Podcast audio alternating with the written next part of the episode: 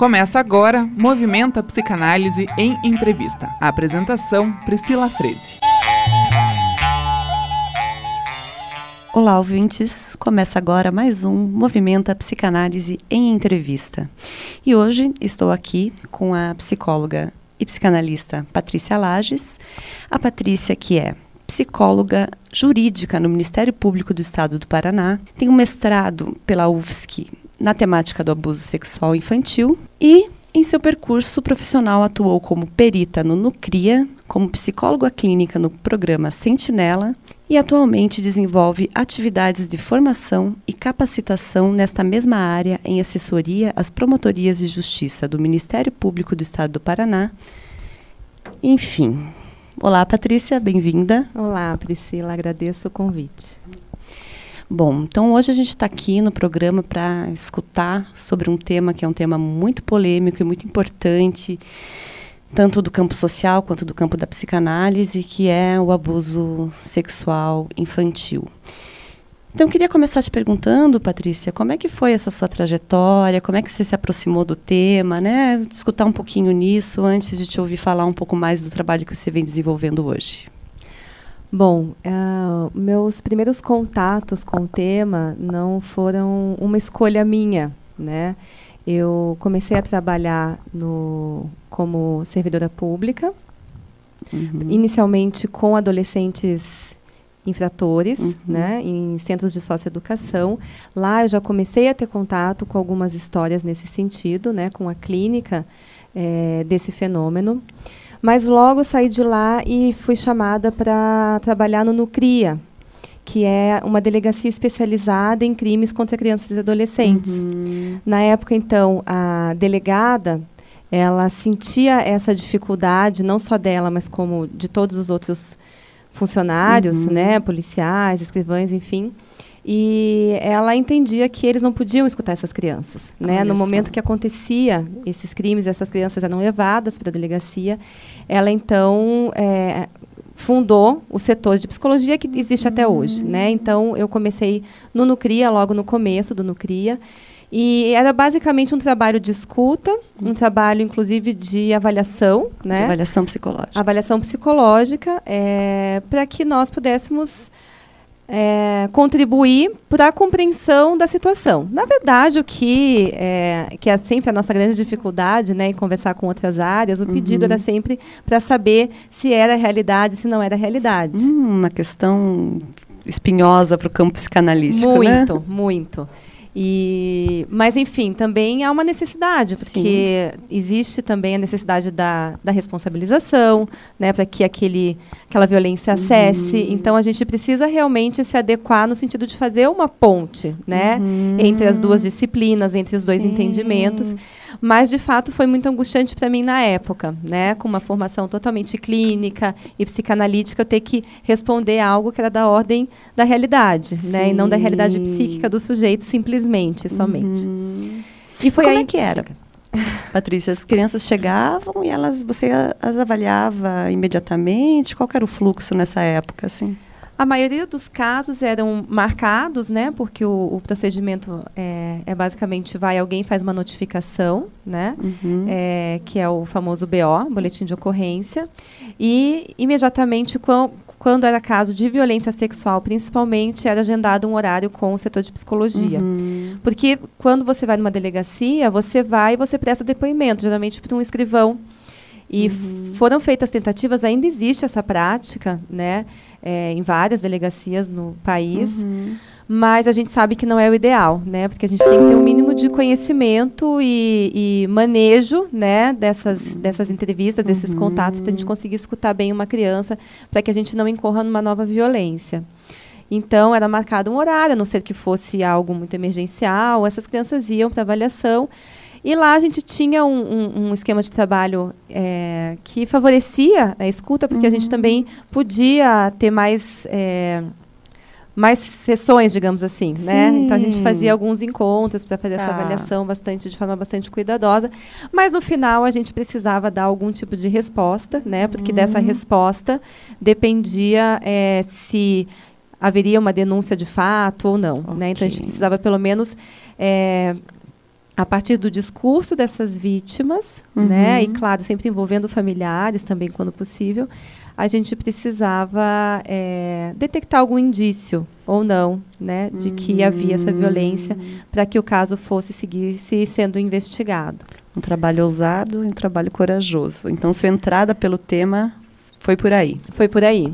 E com toda essa dificuldade, esse desconforto, né, de estar ali num lugar que não era um lugar que a gente aprende mais a estar, né, que é a clínica, essa escuta clínica que não tem tanto esse compromisso com uma verdade da realidade, né, cotidiana. Uh, eu fui buscar uma formação, um estudo, né? Sim. E foi então que eu procurei, é, entrei no programa de mestrado na Universidade Federal de Santa Catarina e propus esse tema de pesquisa, uhum. né, onde é, eu investigo, isso já tem alguns anos, mas eu investigo justamente, eu, eu, eu começo, claro, com uma pergunta, que como a gente sabe, em pesquisa a gente acaba mudando, né, mas o trabalho acabou ficando nessa relação entre os discursos de mães, principalmente, e uhum. suas filhas, né, ou uhum. filhos. É... Quer dizer, você partiu da tua experiência clínica, né, desses impasses da tua experiência profissional, e isso te fez estudar. Aí isso. você foi lá para E foi, che foi chegar no tema, então, da relação entre mães e filhas relativas ao abuso sexual infantil, é isso? Isso. Conta ah. um pouquinho mais, assim, pra gente, de como é que ficou. É, Sabe que a minha proposta inicial, quando eu fui para o mestrado, eu queria estudar os agressores. Olha só. Né? É, foi assim que eu entrei no programa. Porém, a gente tem uma dificuldade muito grande, porque a gente não consegue acessar esses agressores, né? os autores da violência, principalmente a violência sexual, porque dificilmente eles admitem. Uhum. Né? Porque a gente sabe também é, quais são as implicações disso. Uhum. Né? É algo muito sério, por isso que as pessoas também têm muito cuidado com esse tema. Uhum. Porque uma vez que ele é condenado, né, há uma condenação entre a própria população dos presídios. Né? E a gente sabe o que, que isso significa. Quer dizer, assumir que efetuou, que, que é um agressor tem consequências graves, né? Isso, exatamente. E, a, e aí a gente perde muito conteúdo uhum. e material para conseguir entender qual que é o funcionamento dessas pessoas. Na né? mente do agressor. Exatamente. E aí isso foi um impeditivo para eu seguir nessa linha. E, mas eu tinha muito material, como eu fazia entrevistas com as mães também, principalmente, que geralmente é a pessoa que aparece com essa vítima uhum. no momento da, da notificação. É, eu tinha muitas falas dessas mães que me incomodavam muito. Ah. Né? falas que, que demonstravam uma ambivalência muito grande com relação a essa condição da, da criança, né, uhum. ou do adolescente, do seu filho. Uh, e, além disso, o que mais realmente me pegava e me chamava atenção era uma certa repetição na vida né, uhum. dessas, dessas. Em diferentes gerações, a ocorrência desse, desse fato, desse abuso. Olha só. Porque é, é, reconhecido, a gente sabe disso, né, que a, até por uma, um fator de aprendizagem, digamos assim, é muito comum que pessoas, é, autores de violência, eles repitam essa violência, né? É, os que sofreram a violência repetem essa violência, né? Então há aí uma repetição pela via da agressão. Sim. Só que no caso, Quer como dizer, eu não tinha. você vai no X da questão da psicanálise, que é a questão da repetição, né, Isso. Patrícia, logo de início. Mas para além disso, porque a gente consegue explicar um pouco essa repetição quando é da parte do agressor, né? Bom, ele, ele foi vítima de uma agressão dessa, aprendeu a se relacionar dessa forma e por N motivos, ele vai repetir essa agressão com seu filho ou com alguma outra pessoa de uma outra geração. Sim, isso está no senso comum, né? Senso essa comum, ideia de que a agressão se isso. repete de geração em e geração. E é um fato, né? E é um fato. A questão para mim era como que essas vítimas acabavam repetindo uma condição de uma, geralmente as mães, que não tinham sido elas as agressoras, mas sim vítimas também uhum. na sua história pessoal, né? É, e algumas, alguns casos que, nossa, que mexeu muito comigo. Eu lembro, sempre falo de um caso uhum. específico uhum. em que a, era uma adolescente que relatou, ela tinha sofrido uma violência por parte de um namorado na época, E ela relata toda a cena. E teve a participação de um amigo, do namorado Uhum. também. E quando eu vou conversar com essa mãe, a mãe me implora e muito comovida, chorando muito, ela me diz que nunca tinha contado isso para ninguém, mas ela começa a contar a experiência que ela teve. E a cena é exatamente igual à cena que a filha sofreu. Sim, é, isso é notável. E ela, e ela me pede realmente, olha, ela não sabe disso, ninguém sabe disso. Uhum. E ela tinha sofrido essa violência na mesma idade que a filha, né? Também com por um é, amigo do, do namorado na Uhum. época, enfim. E aí a, a repetição fica muito evidente, Sim. né? E esse é um dos casos, mas foram vários casos que eu fui é, verificando que isso acontecia e eu não conseguia entender como que como que isso acontece. Em muitos casos não havia realmente essa é, essa não era explícito esse discurso da mãe, Uhum. né? Ou seja, era um segredo, Sim. né? E aí que eu caio na questão da transmissão psíquica entre gerações. Ok. Então, nessa via, quando eu formulo essa pergunta, né, de pesquisa na época, é, eu passo a pesquisar. Então, eu, eu tomo como é, o meu instrumento ali, né, de Uhum. pesquisa, a transmissão psíquica entre gerações, que vai sempre é, rondar a questão do segredo, da culpa, do não dito, né? Então, a pesquisa vai, vai por aí. Quer dizer, você partiu da, da tua experiência clínica e foi chegar na transmissão psíquica intergeracional, que é Isso. um tema assim extremamente caro, né? A psicanálise. Conta um pouquinho mais, Paty, assim, quem foram os autores que você estudou, por onde que você caminhou, como é que você construiu essa pesquisa aí tão ancorada na clínica e tão fundamentada nesse tema tão importante que é o tema do abuso sexual infantil. Mais do que isso, né, da repetição intergeracional no abuso sexual infantil. É, eu acho que o resultado da, da pesquisa é, mostra, reflete bem o que, que foi essa pesquisa.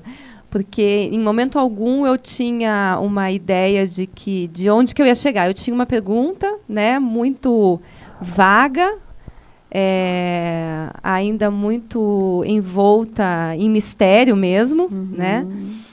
E não me apeguei em momento algum a, a linhas teóricas dentro da psicanálise. Claro, foi um mestrado feito dentro da linha da psicanálise, mas eu não, não, não tinha uma pretensão e nem me propus a seguir um único autor. Em alguns momentos isso até me incomodava, que eu tinha a impressão que eu estava fazendo uma miscelânea, mas eu realmente eu peguei a transmissão psíquica e fui em busca de autores que trabalhassem é, es- esse conceito, né? E comecei com Freud, né? é, porque em, em alguns textos básicos para compreender isso, Uhum. né? Então foi foi uma delícia, porque eu lembro até hoje eu horas deitada em cima de Moisés e monoteísmo. Olha só, E- texto fundamental, né? Isso, e assim, e eu não tinha lido ainda esse texto, e eu destrinchei aquilo, era, era algo assim. É um dos três textos, né, que, que ele trabalha bastante a- essa questão da transmissão. Não explicitamente, né, mas é por onde os autores hoje seguem para entender a questão da transmissão psíquica, pela psicanálise. É, o Totem Tabu, Uhum. né, que também foi fundamental. E aí o totem tabu, no caso da minha pesquisa, do meu estudo, é, ele tem muita informação, não só com relação à transmissão, mas com relação ao tabu do incesto, tem tudo a ver com a questão da violência sexual também, contra a criança, Uhum. enfim, né. É, então, assim, eu parti de Freud e depois eu fui seguindo para onde a, a, a, a correnteza ia me levando, né? Foi Sim. realmente um trabalho de investigação. Na minha opinião, como são as boas pesquisas em psicanálise. Sim, eu acho que é, é a gente poder se desprender um pouco, né? Eu, eu preciso seguir dentro dessa linha. Não, então eu vou, em algum momento, eu vou. É, acabo em Ferenczi, que foi quando eu conheci Ferenczi, né? É, principalmente pela questão lá da confusão de línguas. é, a- o trauma, né, a forma como ele trabalha o trauma, e o trauma é fundamental para a gente entender essa questão da transmissão transgeracional, né, que é essa transmissão que a gente não digere, que a gente passa sem trabalho Sim. nenhum para o outro, né, e recebe do outro. É, alguns outros autores, Maria Torok, é, vários eu fui passeando assim para onde me levavam claro tentando manter um rigor né Uhum. dentro de desse caldo aí né mas acabou que meu trabalho reflete bastante essa é, essa conjunção aí, sabe? Eu tentei conjugar quem pudesse me explicar. Era, assim, era uma pessoa com uma pergunta e buscando respostas, né? Ok. Quer dizer, aí você acabou dialogando com esses autores que ancoram suas articulações a partir da questão do Sim. trauma, da transmissão psíquica intergeracional. E diz uma coisa, Patrícia, se teu trabalho está tá publicado, se as pessoas quiserem encontrar sua dissertação de mestrado, como é que elas fazem? Por enquanto, ela, eu ainda estou no processo, eu vou publicá-la num livro, provavelmente esse ano ainda. Olha só. Mas ela está ela tá publicada no, no site da, da universidade, por enquanto. Então, okay. dá para acessá-la e conhecer um pouco. Quem quiser, então, pode dar uma olhada lá no site da UFSC. Em breve, lançamento em livro da dissertação de mestrado da Patrícia Lages. Isso abordando. Se estrutura a partir de casos clínicos, Patrícia? Eu, a, a minha pergunta ela parte de desses, desses vários, é, dessas várias falas, né, uhum. de diversos sujeitos, mas eu acabei é, tomando como base um caso clínico, né, e okay. foi bastante interessante porque eu atendia a, a mãe, né, e uma colega atendia a filha. Okay. Então a gente, a gente trabalhava no mesmo serviço. Então a gente conseguia trocar. Então isso foi fundamental para eu conseguir construir é, esse caso. Ela, eu segui atendendo então enquanto foi um desafio também porque uhum. eu fazia o estudo e ao mesmo tempo eu seguia no atendimento. Ok, ficamos então no aguardo da publicação do livro da Patrícia. Agora a gente vai para um rápido intervalo comercial e voltamos daqui a pouco com mais do Movimento a Psicanálise em Entrevista, entre que entrevista hoje a psicanalista Patrícia Lages. Até já.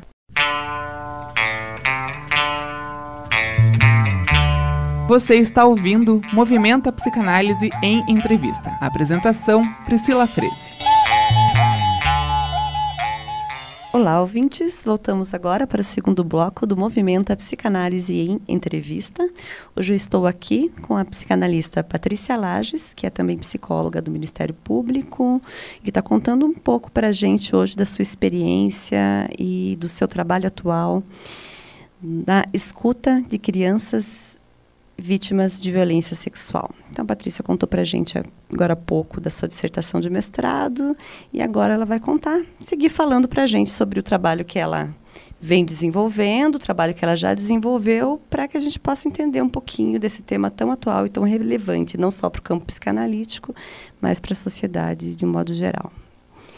Então, Patrícia, aí você fez sua dissertação de mestrado, né, saiu do Nucria, e daí, como é que foi, foram seus caminhos por esse tema?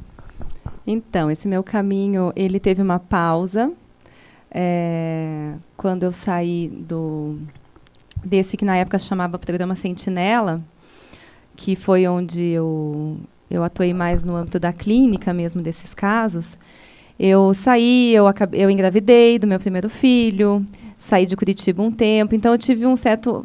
Enquanto isso, eu fui fazendo a minha pesquisa, né? Mas encerrei, terminei o meu mestrado e entrei num tempo de pessoal ali, né? De maternidade uhum. e acabei me afastando um pouco e eu acreditava que eu não ia mais conseguir trabalhar com esse tema. Hum, olha só, ah é. Sim, é, tudo muda quando a gente tem, né? Um, filhos uhum. e pequenos ainda por cima. E eu achava eu olhava para mim e falava gente como que eu conseguia né trabalhar com isso com tanta tranquilidade que eu tinha realmente uma tranquilidade em escutar uhum. essas crianças? Coisa que muita gente não tinha. Sim. E eu achava que eu não ia conseguir mais voltar mas enfim, voltei, aí voltei para a clínica e uh, em 2016 eu passei num concurso para o Ministério Público, comecei a trabalhar no Ministério Público e confesso que a minha ideia no início era falar assim, ah, não vou contar para ninguém que eu tenho essa essa experiência, porque eu acho que eu não vou conseguir trabalhar com isso. Mas, né, é, sei lá, quem que explica isso, inconsciente talvez, acabei sim, né, rapidamente sendo chamada para desenvolver trabalhos. Foi identificada. É, fui identificada ali no meio da multidão, tentei me esconder, não deu certo. Mas foi, foi bem interessante, porque eu entrei num momento em que começou a começou-se a falar mais sobre isso, né? Uhum. É, principalmente em função do que hoje a gente chama de violência institucional. Olha só. O que, hoje é isso, Paty? Conta pra gente. Então, é, inclusive hoje a gente tem uma lei que vai tratar disso, né, junto com todas as outras violências, mas é basicamente o seguinte, quando uma criança ou um adolescente sofre uma violência como essa, é, não só essa, mas qualquer outra, ela acaba, de alguma forma, entrando no sistema de justiça, né, uhum. se é feita uma denúncia, enfim. Ah, o que a gente vê muito ainda, infelizmente, é um despreparo muito grande desses profissionais que não estão acostumados com com esse tipo de, de situação, de discurso, de escuta. Né? Sim, falou violência sexual, já liga, parece que acessa um outro registro. Isso, né? E a gente sabe, né? Nós sabemos o, no que, que isso toca, uhum. né? O, o, todas as identificações que acontecem uhum. ali com a gente, então, uns fogem, cada um reage de um jeito, uhum. né? E, é, infelizmente, era muito comum que várias inadequações acontecessem uhum. justamente por parte daqueles atores né, seja do sistema de justiça, de rede de proteção, aqueles que precisavam proteger, cuidar, eles acabavam cometendo algum tipo de violência, né, uma violência psicológica, no caso, uhum. né, em função de um mau manejo da situação. Né? Então, numa audiência, é, um promotor, um juiz, um advogado faziam perguntas completamente inadequadas uhum. né, para aquela criança, né, tratar, tinham atitudes né, que, que a colocavam numa posição novamente de vítima, né? Uhum. E hoje a gente, a, a, até o termo está bastante comum, que é a revitimização. A revitimização, quer dizer, a criança busca um auxílio e ao longo do processo judicial, do processo institucional, acaba sofrendo novamente. Isso, como uma iatrogenia no campo da médico, né, uhum, da medicina. Uhum. Você vai tentar resolver, você vai tentar curar e você acaba causando outro mal, né? uhum. né? Então, é, principalmente em função dessa lei, o sistema de justiça, as redes de proteção à infância, né, dos municípios, eles têm buscado qualificar os profissionais e discutir esse assunto uhum. para que a gente é, aborde da melhor forma, para que a gente não submeta essa criança novamente à violência, uhum. né? Então, por exemplo, uma das questões era uma em função da, de uma desarticulação, muitas vezes, né, dessas redes de profissionais, uhum. a criança acaba passando é, por várias pessoas diferentes e tendo que relatar a situação várias vezes uhum. para essa mesma pessoa. Então imagina, para essa mesma pessoa não, pessoas diferentes. Uhum. Então imagina, a criança passa por uma situação e não é uma situação muitas vezes, geralmente é uma condição, né? Porque Sim. são violências, a gente sabe que a maioria das violências, principalmente as sexuais, elas são intrafamiliares, uhum. né? E acontecem por muito tempo até que a criança consiga revelar. Uhum. Então, então, ela não é um episódio específico. Não, né? São raros os casos em que são episódios específicos. Então a criança consegue finalmente revelar e quando ela revela, ela escolhe muito bem, né? Para ela, ela está escolhendo bem para quem ela vai contar. Uhum. Aquela pessoa geralmente não dá conta, porque é uhum. difícil dar conta disso e aí vai buscando e passando essa criança para outras pessoas que ela espera que dê conta também. Então, assim, tem, tem pesquisas é, que mostram que essa criança precisa relatar o fato ao longo de todo esse processo entre nove e dez vezes. É muita, são muitas vezes, né, Paty? E não Patrícia, só vezes, ao longo né? do processo judicial. e não é só uma questão de número de vezes, claro que também, né? Porque isso daí tem muitas implicações. Uhum o fato dela ter que repetir várias vezes que mensagem que a gente está passando para essa criança. Sim. A gente está dizendo para ela o quê? A gente não acredita em você? Fala de novo.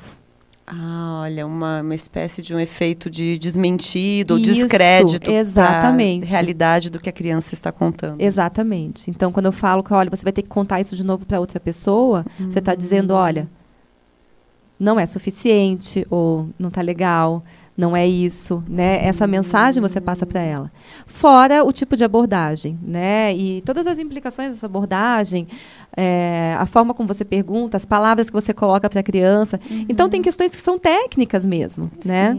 É, de você saber como é, é, tratar daquela. fazer uma entrevista com uma entrevista aberta, por exemplo, que a gente fala uhum. muito, né? Sem, sem tantas perguntas fechadas, para não incutir na criança alguns até termos né, que ela não está acostumada, né? Para evitar a criação de novas fantasias, Sim. né? Porque isso compromete, inclusive, uma questão mais técnica judicial mesmo, uhum. né? De testemunho, de validade de testemunho. Nossa, isso que você está falando é interessante, Patrícia, porque permite pensar então, uma contribuição da, da psicanálise efetiva, sim, para a elaboração de políticas públicas, de capacitação técnica para os profissionais que trabalham no judiciário, que trabalham em educação, né? Porque é, há uma discussão no campo psicanalítico sobre a pertinência da contribuição da psicanálise. Você está contando aqui, então, para nós de uma possibilidade da psicanálise operar como um fundamento. Isso. É, é eu acho que é, esse esse tema, né, esse fenômeno, ele tem muito a ganhar com, com a psicanálise, uhum. né? Porque a gente está falando basicamente do quê? De escuta, né? Sim. E é disso que a psicanálise uhum. trata. E, e, e, os pedidos geralmente são como que a gente escuta uma criança, né? E a gente entra numa questão como que a gente ensina alguém a escutar. Olha só, ter que se deparar com isso, assim, não dentro do campo da formação em psicanálise, mas para pessoas que precisam sim escutar. Sim. Porque é disso que se trata no caso. Né, Exatamente, né, porque esses casos, as revelações, essas falas, os sinais, muitas vezes eles são detectados dentro do ambiente escolar. Hum. E a criança que vai escolher é, para quem que ela vai contar ou para quem que ela vai dar um sinal, né? Que seja inconsciente, muitas vezes é inconsciente esse sinal, uhum. mas é um pedido de ajuda, né? Ah. Então é a criança que vai escolher e pelos motivos dela, uhum. pelas, pelas identificações dela, né? Então a gente não tem como adivinhar quem que vai ser isso que a gente chama de pessoa de confiança da criança, né? Então esse é o grande desafio, que a gente consiga passar de alguma forma, pelo menos para esses profissionais que estão mais na ponta, que a gente fala, que tem contato direto com a criança, é, alguma habilidade, se é que dá para a gente falar assim, é muito complicado, né? Uhum. E às vezes a gente chega num ponto, eu falo muito, falo, olha, não é todo mundo que suporta Sim. escutar. Sim. E a gente precisa é, minimamente saber disso e admitir isso, né? Uhum. Para poder, olha, não dou conta, vou ter que contar com alguma outra pessoa. Uhum. Isso, e, só que isso demanda um, um, autoconhecimento mínimo que seja da pessoa, né? Sim. né? Então, é um, é um campo muito difícil. Hoje eu trabalho é, pelo Ministério Público também, né? uhum. né? Em, em, assessoria, algumas promotorias que demandam esse trabalho é, em capacitações, em qualificações de, de rede de proteção, uhum. né, auxiliando nessas capacitações. E, e, é muito difícil, porque o pedido é quais são as técnicas, né? As pessoas querem um protocolo Elas de escuta. Sim. Né? E às vezes um protocolo ele pode até ajudar com uhum. algumas técnicas mínimas, como, né, como, por exemplo, não fazer perguntas muito fechadas. Sim, que é algo que, para quem é do campo da psicanálise, é absolutamente óbvio, é. mas é algo que não está dado Exatamente. a princípio, né? Mas, é, por outro lado, se a gente se fixa muito num protocolo, é, esse protocolo também pode ser é, revitimizante. Sim. Né? É, porque aí você fica focado naquilo e você não consegue escutar mais a criança. Okay. Né? Não consegue hum. escutar o, o, o, sujeito.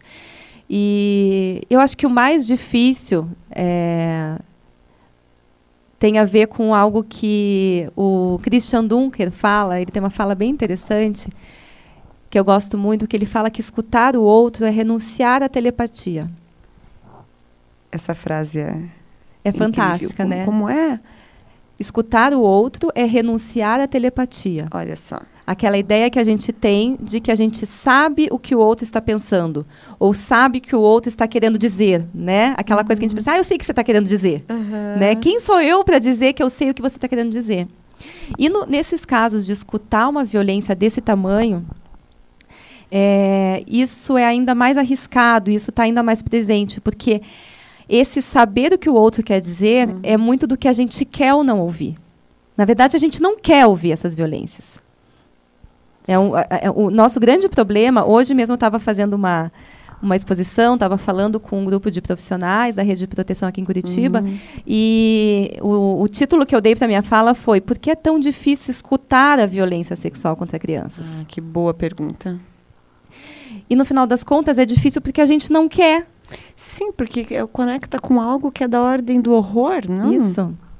É, é um horror, mas ao mesmo tempo é um fascínio um fascínio, né? Um e o, o, em Totem e Tabu, Freud vai falar muito disso, uhum. né? Que é próprio do tabu, né? O tabu ele traz isso, né? O sagrado e o proibido junto, né? uhum. né? Então é muito dessa ordem e então a gente tem essa, a gente não quer ouvir. E aí como que a gente ouve alguém quando a gente não quer ouvir aquilo? Olha só. Uhum. Então, talvez seja isso o mais difícil, o desafio maior, e principalmente quando a gente fala com uma ampla gama de profissionais, sim, né, que precisam de alguma forma escutar. Tem que lidar com isso. Tem que lidar, porque eu tá falo, ali, não adianta tá você falar não quero. A criança te escolheu, é um compromisso ético, inclusive, Sim. né? Você uhum. assumir aquilo, pelo menos para dar alguma resposta imediata de convocar alguma outra pessoa para te ajudar, enfim, né? Daí é aquela história do cada caso é um caso. Mas é interessante, Patrícia, quando você fala assim que é, escutar o outro é renunciar à telepatia, citando o Christian Dunker, né, que tem aí inúmeros trabalhos, você está dentro de uma ética absolutamente psicanalítica, né? Assim, e, e, é preciso que o outro diga, porque se ele disser, não tem a menor ideia do que, né, do que se passa. É, eu queria te fazer uma pergunta aqui. Né, você conhece aí um monte, é, uma multiplicidade de capacitações e propostas de abordagem, né? Tem esse referencial da psicanálise, não apenas o da psicanálise, evidentemente, mas flerta, né, com a uhum. psicanálise nessa. O que, que você percebe assim de diferença de abordagem ou de proposta dentro de programas de capacitação que tem um, algum olhar da psicanálise de outros que não têm? Que, que você, não sei se você conseguiria dizer assim o que, que, que, que marca a diferença. Sabe que eu acho que tem tem diferenças de abordagem sim, né? É, hoje, inclusive, quando eu estava fazendo essa fala, eu fiz questão de tentar levar para as pessoas que não são da área psi, né, é, algum conhecimento e algum entendimento sobre os mecanismos psíquicos decorrentes de uma vivência desse tamanho, né, não só do, do trauma em função da violência em si, do ato em si, mas também de todo aquele caminho né, que o Ferenczi nos coloca muito bem, que é a questão do descrédito, né? Quais são os impactos, o que acontece com essa pessoa uhum. e o que, que ela uhum. leva para a vida dela. Porque eu acho que isso é fundamental para a gente poder. É, aí a gente entra numa questão até um pouco piegas, assim, mas é sensibilizar mesmo, uhum. né? Sensibilizar no sentido de fazer com que as pessoas minimamente se identifiquem, né? Tenham condições de, para usar um termo da moda, né? Ter empatia com Sim. essas vítimas para poder é, se movimentar para fazer algo, uhum. né? Porque enquanto fica algo é, muito distante, né? Geralmente essas abordagens, é, é as, as formações, elas se preocupam muito que é, a, em atender a demanda de como que eu detecto. É sempre isso, né? Quais são os sinais de uma violência? Uhum. É, como que eu sei que uma criança está sofrendo uma violência ou não? Né? A coisa do manual, claro, todo mundo quer manual, a uhum. gente quer. Sim. Né? Mas o problema é que, nesse caso, é o que eu sempre falo, não, é, não, não tem como, porque vários sintomas uhum. podem ser de uma violência sexual, Sim. mas podem ser de outra coisa, completamente diferente. Uhum. Aí a gente já tem um risco, né? Sim. E também tem, tem pessoas que estão submetidas a uma violência desse tamanho e não emitem qualquer sinal que estão nesses livros, que estão nesses manuais. Uhum. E aí a gente precisa ter uma escuta para além dessas listas de sinais e de sintomas. Sim. Né? E aí como fazer isso, né? Que é que é o grande desafio. É, e aí eu acho que se eu aposto, né, em que se a gente tem um, um conhecimento mínimo de alguns alguns mecanismos mesmo, né? Hoje eu estava falando uhum. sobre identificação com o agressor. É difícil passar isso uhum. para o público leigo, né? Mas a gente consegue fazer essa até essa interlocução com a nossa própria vida diária, né? Quando a gente vai uhum. falar, eu vou explicar o que é o mecanismo de defesa, a gente está uhum. usando o tempo todo o mecanismo de defesa, uhum. né? E como que é esse mecanismo de defesa especificamente nesse tipo de, de fenômeno. E aí as pessoas conseguem é, se identificar por aí. Às vezes, é uma situação corriqueira da vida, Sim. ela consegue se identificar e consegue entender que é, aquelas pessoas, aquele sujeito, aquelas crianças com quem ela está é, trabalhando, elas estão sofrendo isso que ela um dia já sofreu uhum. muito mais intensamente. Olha só, e ao mesmo tempo, Patrícia, você não percebe é, assim que quem trabalha com o cotidiano de crianças e adolescentes vítimas de violência sexual acaba identificando uma pertinência da teoria do Ferenczi assim com muito mais facilidade? Eu acho que sim. É, porque a, a, a, prática, né, a experiência, ela vai nos mostrando que o nosso, principalmente nesse caso, o nosso papel. É, o nosso papel no sentido da nossa importância, né, a importância daquele que escuta. Qualquer reação que eu tenha, né, principalmente uma criança, um adolescente, qualquer sujeito que esteja passando por uma violência, ele uhum. consegue detectar muito bem, ele consegue ler muito bem o outro. Ele desenvolve essa capacidade. De né? ler o outro. De ler o outro. Né? Isso tem tudo a ver com, um, um, com a identificação ao agressor, uhum. né? É, que é no sentido de você, eu preciso detectar o mínimo desejo do outro para eu poder atender, para eu poder resolver logo isso daqui, uhum. né? É, cruamente falando. Então, a, a gente precisa saber que quando a gente está como interlocutor daquela criança, em algum momento, quando ela está falando disso, ela também está nos lendo, né? Uhum. E as reações dela vão depender das nossas reações.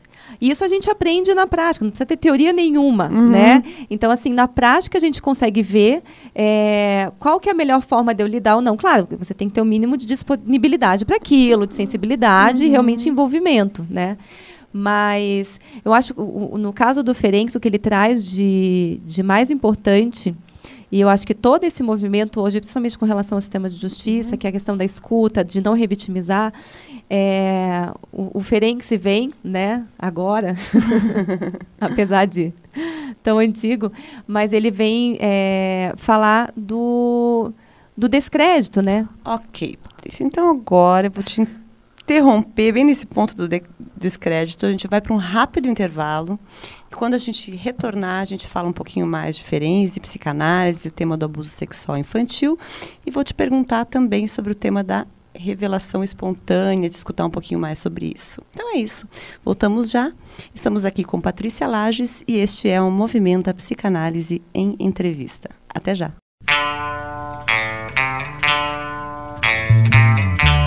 Você está ouvindo Movimenta Psicanálise em Entrevista. Apresentação: Priscila Freze. Olá, voltamos para o terceiro e último bloco do Movimenta Psicanálise em Entrevista de hoje. Estou aqui com Patrícia Lages e vamos continuar falando aqui mais um pouquinho sobre o tema do abuso sexual infantil e o trabalho de escuta dessas crianças e adolescentes vítimas de violência sexual. Né? Patrícia, no finalzinho do último bloco, você estava contando para a gente do Ferenzi, uhum. né? E do tema do descrédito, né? Conta para a gente aí, o que, que é, o que mais que você pode contar para a gente sobre isso? É, então, cada vez mais eu vejo que esse é o cerne da questão, da revitimização. Né? Uhum. Fala-se muito, como eu disse, em revitimização e a gente tende a igualar a revitimização à quantidade de relatos. Uhum. E não é disso que se trata. É, se trata muito mais da forma como você aborda, né? E do que, que mensagem que você está falando, está passando para essa criança. Então eu posso fazer uma única abordagem, essa criança tem que falar uma única vez, mas dependendo da forma como eu a escuto ou eu a interrogo, principalmente, uhum. né? Eu posso estar tá passando uma mensagem para ela de que eu acredito ou não na fala dela. Eu acho que é fundamental que a gente entenda isso. Eu faço sempre questão de falar que quando eu, eu, digo a respeito da importância de dar crédito à palavra da criança, e isso é a grande contribuição do Ferenc quando ele vai falar né, da, de todo esse esse processo aí do, do trauma, né? É, eu não estou querendo dizer que nunca a criança vai fantasiar ou que nunca vai haver uma mentira com relação a isso, uhum. né? É, crianças, adolescentes fantasiam, crianças e adolescentes mentem sim, dependendo da situação, pode acontecer. Mas é importante, primeiro, que a gente saiba que, estatisticamente, o número de testemunhos falsos ele é muito pequeno perto do número de testemunhos verdadeiros. Isso é uma informação importante, sim, né? Que sim. as pessoas precisam saber, estatisticamente. Só que interessante é que a tendência é sempre desconfiar. É. Será né? que foi mesmo? Será que foi? E aí eu sempre coloco isso. Por que isso, né? Uhum. Será que tem a ver com aquele não querer escutar, com aquele não querer saber, uhum. né? Com não querer que seja verdade, né? É... Seria melhor se fosse mentira, algo exatamente, nesse sentido. Exatamente. E a forma como eu se eu se, quando, eu, quando eu digo que a criança sim pode, tem uma, uma chance, né? Pode ser sim que haja um, um um equívoco aí nessa fala. Mas o importante é que quando a gente está, principalmente quando a gente está falando de um momento inicial de revelação, uhum. né? Se alguma, algum sujeito, seja ele criança, adolescente, vem me contar algo, não é aquele momento em que eu vou duvidar. Olha só. Naquele momento eu vou acreditar. Porque é o que ela está me dizendo, estou me deparando. Aquilo é a realidade psíquica dela em primeira Primeiro ponto é isso. Uhum. Aquilo, naquele momento, ela, ela precisa falar daquilo. Né? Até porque, se ela estiver inventando algo ou fantasiando algo, a gente também tem um problema. Né? Se ela está fantasiando algo dessa natureza uhum. e transmitindo isso para alguém, isso também é um problema uhum. e também tem que ser lidado. Né? Tem que ser trabalhado. É... é... Isso é interessantíssimo, Patrícia. Então, nas suas capacitações, sua linha de trabalho, vai no sentido de escute o que a criança está dizendo e não julgue não se aquilo é real ou não é real, porque faz parte da realidade psíquica. Isso como uma estratégia de capacitação, quer dizer, Isso. algo que é absolutamente coerente e afinado. Isso, porque a, a nossa tendência é investigar. No momento que a gente está escutando, uhum. a gente está uhum. tentando investigar. Uhum. Então, naturalmente, a gente fica tentando descobrir é, se tem alguma coisa errada no discurso, alguma coisa bate, outra coisa não bate. E aí que a gente cai numa, no interrogatório, né? É, é naquela coisa que simplesmente vira uma catástrofe, né? A interação uhum. com a criança. Uhum. É, então, o que eu sempre falo, olha, no momento em que você está com o sujeito, você está escutando, é aquilo. É a realidade que você tem na sua frente. Então uhum. você não vai julgar, você não vai questionar no sentido de colocar a prova de se é verdade ou não. Uhum. E isso pode ser feito, sim, em outro momento. Uhum. Né? Porque, primeiro, é, a gente não trabalha sozinho nesses casos. E isso Sim. é uma coisa que eu sempre falo. Ninguém dá conta disso, né? Mesmo quando a gente está na clínica, né, com o paciente, né, numa, num setting analítico tradicional, é, são casos que nos levam necessariamente a uma supervisão, a nossa própria análise, Sim. discussão com colegas, né? Então, e se a gente está nesse âmbito de, de atendimento, na educação, na saúde, na assistência social, enfim, na justiça, é, pode até ser que aconteça de você se deparar sozinho com uma criança, uhum. né? Onde você vai escutá-la. Agora, depois daquilo, você vai levar para os colegas, para alguém que você entenda que é que possa te ajudar, uhum. enfim. E se há alguma, é, algum motivo para colocar em questão alguma fala da criança, vai ser nesse outro momento. Ok. Que aí a gente está no âmbito realmente da realidade, uhum. né? Então, tuas capacitações, elas têm ido por essa via, Paty. Isso. É, que é a, como trabalhar nesse primeiro momento da revelação. É, depende da demanda, né? Tem algumas demandas no sentido de, de fazer uma, entrevista mesmo com a criança, né? Que uhum. seria um segundo uhum. momento depois dessa revelação. É, porque eu queria aproveitar, Patrícia, para te perguntar como é que você avalia, você que está na rede de proteção, né? Que está no Ministério Público assim integrada, como é que você avalia hoje dentro do serviços de saúde, os serviços públicos de saúde, né? A atenção que é dada a essa criança que foi, né, que se encontra numa situação de abuso sexual. Como é que você avalia hoje a estrutura, né, para além do aspecto jurídico, em termos de, de acompanhamento de saúde mesmo? É, é uma questão importantíssima. É algo que me incomoda muito e há muitos colegas e há muitas, muitos colegas de outras profissões também. Porque o que acontece é que se fala muito disso, né? Uhum. Fala-se muito, pelo menos ali no âmbito de rede de proteção, do serviço público, a gente uhum. fala muito dessa, desse tipo de violência. Uh, porém, a gente fica no momento da revelação. Uhum. Revelação, processo judicial, a gente fica focado nisso, né? Agora, o que acontece com essa vítima, com essa família, né? Que a gente tem que lembrar que segue toda desestruturada depois de uma revelação uhum. dessa, a gente praticamente perde, né? É, então existe uma movimentação muito grande, muita uhum. gente olhando para esses casos, para essas famílias, essas crianças e adolescentes, nesse momento em que o abuso vem à tona. Ok. Né? Uhum. Agora, o que eu sempre falo também é que a hora que ele vem à tona, o fato se mostra real para a gente. Mas isso já está acontecendo geralmente há muito tempo. Isso é muito importante ser dito e lembrado, né? né? Uhum. Ele já existe para essa, essa criança, uhum. para essa família, para os envolvidos há muito tempo. E vai continuar, uhum. né? Não o abuso em si, mas o efeito dele. Sim. Né? Então, assim, a gente precisa realmente ter é, muito mais investimento do que a gente tem hoje uhum. no tratamento desses casos. Sim. Eu não falo nem. Não gosto nem do termo acompanhamento, eu falo em tratamento, porque Sim. é uma violência que, se em raríssimos casos, ela não vai deixar grandes impactos, né, é, a, a, se, se, não for bem trabalhado, se não for bem tratado. Então, hoje, infelizmente, a gente não tem uma. Na saúde pública, pelo menos, a gente não tem é, uma atenção suficiente Sim. e séria, né? É, e, e com todos os as demandas que casos como esse uhum. apresentam. A sua opinião, Patrícia, assim, me parece ser uma demanda que é essencialmente clínica, né? Que precisa de uma escuta individual, diferente de outros temas que demandam uma abordagem de grupo e tal, né?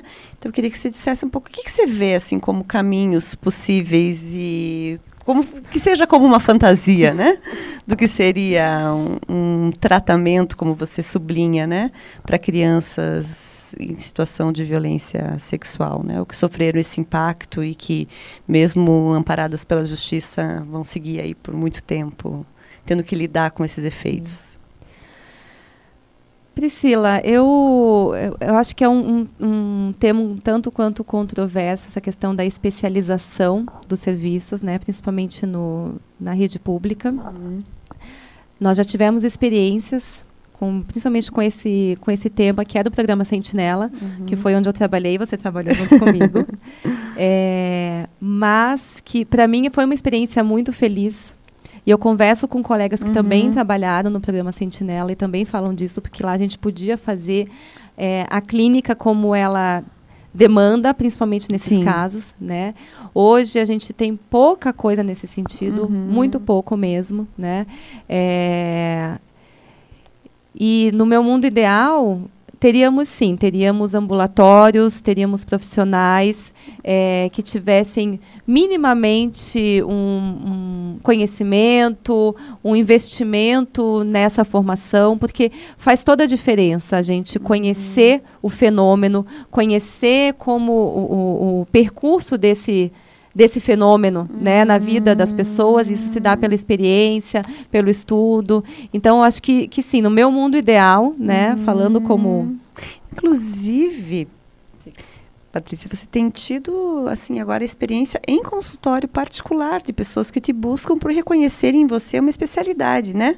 Nesse tipo de, de, de, atendimento. Quer dizer, as pessoas reconhecem aí que saber algo, estudar algo, pode ter uma contribuição, né? Isso, é, isso tem, tem, tem reafirmado, né, isso que eu estou falando, dessa necessidade de, de uma certa especialização no tema, porque, de fato, eu muitas vezes sou procurada na clínica porque as pessoas, de alguma forma, sabem, né, ficam sabendo de desse meu envolvimento, da experiência, né? E procura, e a fala é sempre essa, eu queria uma especialista. Porque, e, é, e é uma situação tão aterrorizante, tão difícil, né? É, que as pessoas falam, não, não, não, tem que ser alguém que entenda. Uhum. E principalmente com relação a esse começo, né? Principalmente quando, e geralmente são os pais, né, que procuram. Uhum. Principalmente nesse momento é fundamental que a gente conheça o fenômeno, para a gente poder passar, fazer esse acolhimento dos pais é, e da família, de uma forma uhum. geral, e orientar, inclusive, uhum. né? Porque eles realmente chegam muito desorientados e a gente precisa fazer esse acolhimento para que depois, no segundo momento, a gente possa de fato acolher aquele sujeito, né? Aquela vítima, no caso, para que ela possa entrar num processo terapêutico, um processo uhum. de análise. E é claro, é, sempre tendo em mente que aquele sujeito não se resume ao abuso, Sim. né? É, então é, é, muito arriscado também. Às vezes a gente fala nessa especialidade no sentido de é uma especialidade no sentido de entender aquele fato, mas o sujeito é muito mais que isso. Okay. E aí sim, ela pode entrar nesse processo. Ok, Patrícia, muitíssimo obrigada pela sua presença. Foi um prazer escutá-la. É, Está convidada para voltar mais vezes. E quem quiser entrar em contato contigo, Patrícia, saber mais sobre o tema, como é que faz para fal falar contigo? Bom, eu agradeço o convite, gosto muito de, de poder falar sobre esse tema. É difícil falar que eu gosto de falar sobre o tema, né? Porque é um tema pesado, difícil. Eu gostaria de poder falar de outras coisas, mas eu acho que é importantíssimo a gente ter esse espaço. É, bom, eu Posso deixar meu e-mail, uhum, né? Eu acho que é ser. é uma, uma forma fácil e rápida, né? De entrar em contato. Meu e-mail é pati, com i, né? Pati, S, Lages. Fica patis, Lages, com G, arroba yahoo.com.br. Ok, muito obrigada, Patrícia. Esse foi o Movimento Psicanálise em Entrevista. Até a próxima. Este foi Movimenta Psicanálise em Entrevista. A apresentação: Priscila Freze.